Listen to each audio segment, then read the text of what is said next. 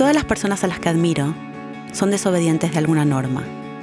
Así miran y así piensan sus proyectos. Los quiero conocer y tratar de destilar su esencia. Aprender cómo piensan, si tienen miedo, en qué creen. En este podcast te invito a conocer a las mujeres y hombres que con su desobediencia pacífica están haciendo un mundo mejor. Los únicos requisitos para entrar a la Facultad Libre de Rosario son ser mayor de 17 años y saber leer y escribir. La oferta es tentadora, más si se lee la larga lista de docentes que están a cargo de las materias. ¿Qué tiene de diferente y particular esta propuesta de aprendizaje académico en relación a otras? Fernando Peirone es la clave en esta historia. Él es especialista en educación, aunque nunca tuvo un título universitario que lo avale. A mediados de los 80, junto a un grupo de amigos, creó un movimiento cultural abierto y social en la localidad de Venado Tuerto, provincia de Santa Fe, Argentina. El movimiento fue tan importante que devino en una experiencia de aprendizaje muy diferente.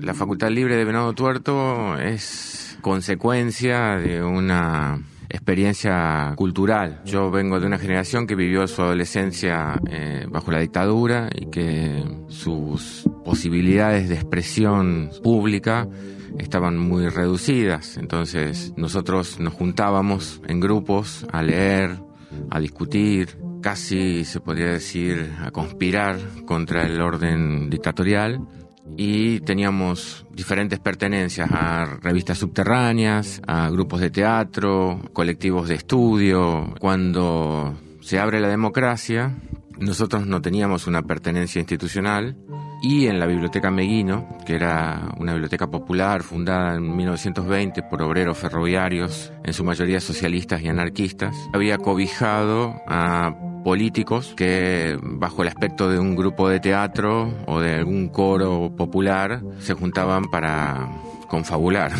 Cuando se abre la democracia, eh, toda esta gente necesita salir un poco a hacer su actividad pública, política, a las calles. Y nosotros casi al revés, porque no tenía mucho sentido permanecer con esa especie de voz contestataria o contracultural en las calles. En todo caso, había que empezar a construir una institucionalidad cultural diferente. Un grupo de jóvenes de entre 17 y 24 años, con muy poca experiencia en gestión, toma el manejo de una biblioteca. Eran tiempos en que leer, pensar libre y políticamente no estaba bien visto.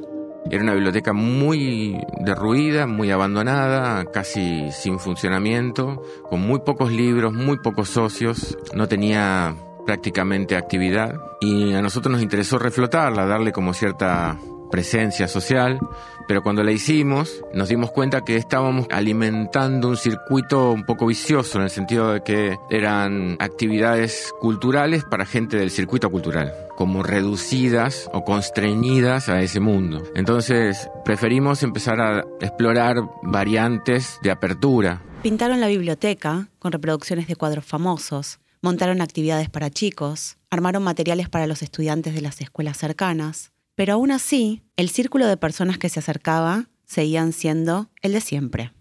El desafío era claro, había que llegar a gente que no se acercaba a la propuesta por ser tildada de intelectual. Pero ¿qué ve alguien que ve diferente? ¿Cómo mirar lo mismo que todos y sin embargo encontrar otras opciones? Fernando miró diferente entonces en un momento se nos ocurrió como una especie de disparate alcoholizado que fue afiliar la biblioteca a la AFA, a la Asociación de Fútbol Argentino, y empezar a jugar al fútbol como biblioteca en la liga de Venado Tuerto, que era una liga muy importante porque tenía casi 70 equipos, que es una liga muy importante, del interior y del centro del país, pero al mismo tiempo recuperando toda una, una tradición del fútbol amateur, y una tradición cultural, de las costumbres anarquistas. Entonces era como una combinación, un mix muy raro, digamos, de cultura y deporte que generó una especie de expectativa muy grande. Y casi siempre, pararte afuera de la norma te pone en un lugar incómodo. La tensión que había con el mundo cultural por hacer deporte y con el mundo del deporte por venir de la cultura. Entonces éramos como muy resistidos, pero al mismo tiempo nos habíamos convertido en una especie de fenómeno cultural que abarcaba casi 100 kilómetros a la redonda, porque los fines de semana salíamos a jugar al fútbol con distintos clubes de la zona. Además, ningún club nos quiso prestar la cancha, se pusieron todos de acuerdo de admitir la, la afiliación porque no había razón para no admitirla, porque teníamos antigüedad, cantidad de socios, personalidad jurídica, no teníamos una camiseta, pero la inventamos. Lo que no te obliga es a tener una cancha. Sin embargo, conseguimos una cancha en un pueblito que estaba a 20 kilómetros de Venado Tuerto y empezamos a jugar al, al fútbol en esa cancha, en un pueblito que tenía 400 habitantes, que estaba a 20 kilómetros por tierra, después de Venado Tuerto, y que, digamos, convirtió a esa población en una especie de fanática fundamentalista de, de la biblioteca. Entonces eso hizo que empezáramos a, a, a tener mucha más circulación de gente, de, de, mundos completamente extraños a la cultura más clásica, y que se entraran en contacto y se familiarizaran con lógicas culturales que no, habitualmente no tenían. Había más circulación de gente y de plata, y eso tuvo sus consecuencias. La posibilidad de empezar a darle cabida a debates que a Venado Tuerto no llegaban o llegaban muy tarde empezamos a tener como la necesidad de empezar a actualizar nuestras propias referencias culturales y empezamos a llevar gente para que hable y cuente cosas. Les pedíamos que nos hablaran sobre la generación del 60, la generación del 70, otros sobre Gramsci, Baudrillard, el psicoanálisis y lo social, otros sobre el marxismo como metodología de abordaje de lo cultural y lo social. Toda esa gente que, digamos, empezó a circular por esos espacios implicó que durante mucho tiempo se fuera haciendo como una, una costumbre digamos que todas las semanas tenías algo en la biblioteca Meguino, en un espacio que era muy reducido, muy chiquito, tenía, aunque parezca mentira, tenía 8 por 12, no teníamos mucho dinero para hacer más que eso hasta ese momento, pero cuando ingresa todo el dinero del fútbol y empezamos a, además de traer gente, a proyectar un edificio mayor, más grande. La gente que ingresaba por el fútbol además empezaba vinculada al fútbol, pero terminaba o haciendo teatro o, o, formando parte de algún tipo de actividad cultural, que había muchas. Entonces eh, era un público totalmente ajeno al libro que terminaba familiarizado con el libro. ¿no? Entonces eso era lo, un poco el, el objetivo y, y, lo que nos motivaba. Corrían los ochentas y el gobierno lanza un concurso para bibliotecas populares del país, premiándolas con importantes subsidios. Y aunque su modelo no era para nada el formato tradicional, se animaron. Pero la respuesta no fue muy positiva. Esta biblioteca no puede ingresar, le dicen a la directora nacional del libro, que en ese momento era Eve Clementi, por tergiversar lo que sería, digamos, la lógica de la cultura y de las bibliotecas. Entonces ella va a Venado Tuerto y se presenta en la biblioteca sin avisar, digamos, sin que nadie la conociera tampoco. Conoce la biblioteca, queda completamente maravillada por todo lo que se le contó, porque la recibe uno de esos jugadores de fútbol que estaba cebando mate y atendiendo a la gente que iba a buscar libros. Entonces todo eso le llamó la atención. A la noche había una, conferencia que iban a hablar sobre los debates de la década del 60 y del 70. Todo eso la movilizó mucho. Entonces cuando le prohíben incluir a la biblioteca Meguino entre las 10 que iban a recibir, ella dice que no reciba el subsidio en el Teatro Cervantes de la mano de Alfonsín, pero que vayan al, Museo Roca a contar su experiencia. Entonces fuimos, les pusieron todas las bibliotecas, nosotros pusimos último, en ese momento vino toda la, la dirigencia de la Fundación Antorchas y estábamos como un poco nerviosos, pero bueno, mostramos todo lo que teníamos y salimos seleccionados primero quedó primera la biblioteca y nos dieron un subsidio, en ese momento eran de 50 mil dólares, por el cual edificamos. Y entonces todo lo que era vinculado a los debates de la época se fueron ampliando cada vez más y haciendo con una periodicidad cada vez mayor. Un momento. ¿Los únicos que no habían seguido la norma habían sido premiados? los referentes más importantes de la cultura en ese momento, de la intelectualidad argentina, iban todos. Portantiero, Aricó, De Hippola, Horacio González, Beatriz Arlo, Tomás Abraham, León Rosichner. Fueron Galeano, Soriano, Benedetti. Estaban como muy enamorados del proyecto, ¿no? Porque aparte en el fútbol se expresaba también todo eso, porque era, por ejemplo, carteles que decía estamos de acuerdo con la vida, o verseremos con la cara de Gardel, y el Quijote, porque digamos, era toda una patriada en ese momento hacer que la cultura tuviera un espacio en, ese mundo atravesado por lógicas patoteriles, por decirlo bonachonamente. Entonces, a medida que iba avanzando, se fue complejizando, digamos, todo y, y todos los días había actividad. Entonces, Horacio González nos dijo, ustedes en la práctica son lo que antes eran las universidades populares. A principios del siglo XX, fines del siglo XIX, los obreros armaban este tipo de actividades de formación, de capacitación, como la biblioteca de Avellaneda de jornadas de lectura después del trabajo. Son improntas fuertes que tenían una tradición y que en todo caso era solo cuestión de filiarla en esa tradición y darle la posibilidad de que se expresara con un criterio más de época actual. Un proyecto en apariencia chiquitito, que permitió socializar un saber que hasta entonces solo estaba al alcance de unos pocos, abriendo paso a conocimientos que iban por fuera del sistema educativo.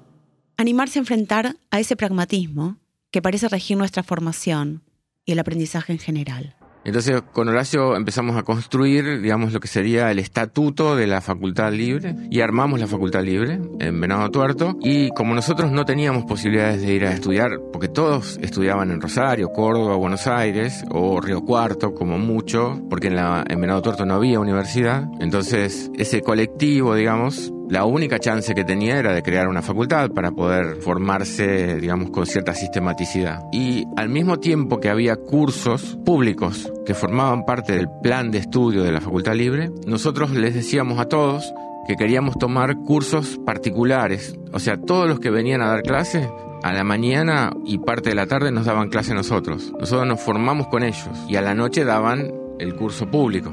Fue toda una experiencia muy, muy potente porque generó expectativas, pero al mismo tiempo se iban cubriendo expectativas y se iba diversificando los efectos de esa experiencia que duró desde el año 90 hasta el año el 95 en Venado Tuerto y que estaba organizada de un modo bastante peculiar también porque eran ocho cursos por cuatrimestre, eran cuatro una semana y cuatro la otra semana, de martes a, viernes. Cada seminario tenía 12 reuniones. En cada una de esas reuniones que iban que David Viñas, iban, iban Noé Gitrit, el tema del día lo daba un experto en ese tema.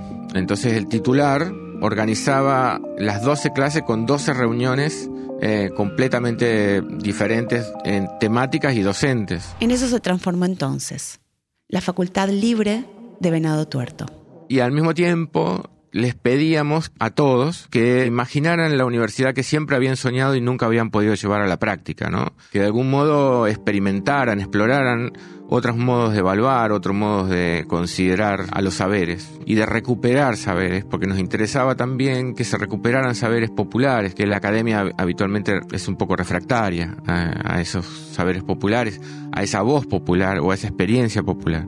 Y a nosotros nos interesaba no tanto la salida laboral, de hecho pusimos una titulación un poco simbólica que era de animador cultural, sin darle la relevancia que tenía, porque la tenía, porque el acento realmente lo estábamos poniendo en otro lugar, digamos, que era la de la oportunidad de debatir, de, cruzar experiencias populares y académicas, eh, futbolísticas y culturales. En ese mix nosotros pensábamos se generaban posibilidades de exploración muy valiosa en términos culturales, pero también de producción cultural y de producción intelectual, porque de hecho todos teníamos algún tipo de producción intelectual. Entonces, eso era parte de la movida, ¿no? Eh, formarse con esa gente fue un lujo, pero también un disparador para muchas cosas que vinieron posteriormente. Fernando fue primero director de la Biblioteca Meino y más tarde el director de la facultad. Francamente era una visión que fuimos construyendo entre todos. Ninguno la tenía del todo desarrollada individualmente y creo que tampoco la hubiera podido desarrollar si no tenía ese roce de amistad y, al mismo tiempo esa especie de anhelo de conocimiento, de formarse. Era casi imposible que alguien como Aricó fuera a hablar sobre Gramsci a Venado Tuerto si no fuera por, porque lo traíamos nosotros, o, la discusión en torno a, a, un Gramsci latinoamericano o con una visión latinoamericana sin que nosotros lo lleváramos a Venado Tuerto. No llegaba directamente. Entonces, eso motorizó también culturalmente a toda la ciudad porque todas las instituciones empezaron a tener una especie de interpelación y una especie de desafío frente a, la evidencia de una dinámica diferente. Y con la experiencia pudieron probar que nada es inamovible. Que se pueden desoír los mandatos y tener buenos resultados no aceptar lo dado como el, único camino posible. No es un destino. La distribución de oportunidades no era una cosa reificada que se mantuviera en el tiempo, sino algo que teníamos por lo menos la experiencia de que se podía modificar. Y en la medida en que comprobábamos que eso funcionaba, empezamos a profundizar eso. Los límites de lo posible se iban corriendo todo el tiempo, haciendo deporte en un ámbito que era adverso porque no nos dejaban jugar, porque veníamos de la cultura, abriendo a la cultura deportiva todo lo que antes estaba afuera y, digamos, abriendo también la posibilidad de, de explorar el mundo, digamos, universitario sin formar parte de eso y así todo el tiempo. Los límites de lo posible se corrieron todo el tiempo. Él nunca tuvo un título universitario que lo avale y sin embargo se animó a pensar y se animó a hacer por sobre eso. La Facultad de Venado Tuerto fue el antecedente directo de la Facultad Libre de Rosario, que en 2005 el propio Bairone fundó y también fue su director. Un proyecto educativo independiente y autogestivo que nos propone reflexionar sobre lo viable, lo pensable, lo posible y lo imposible.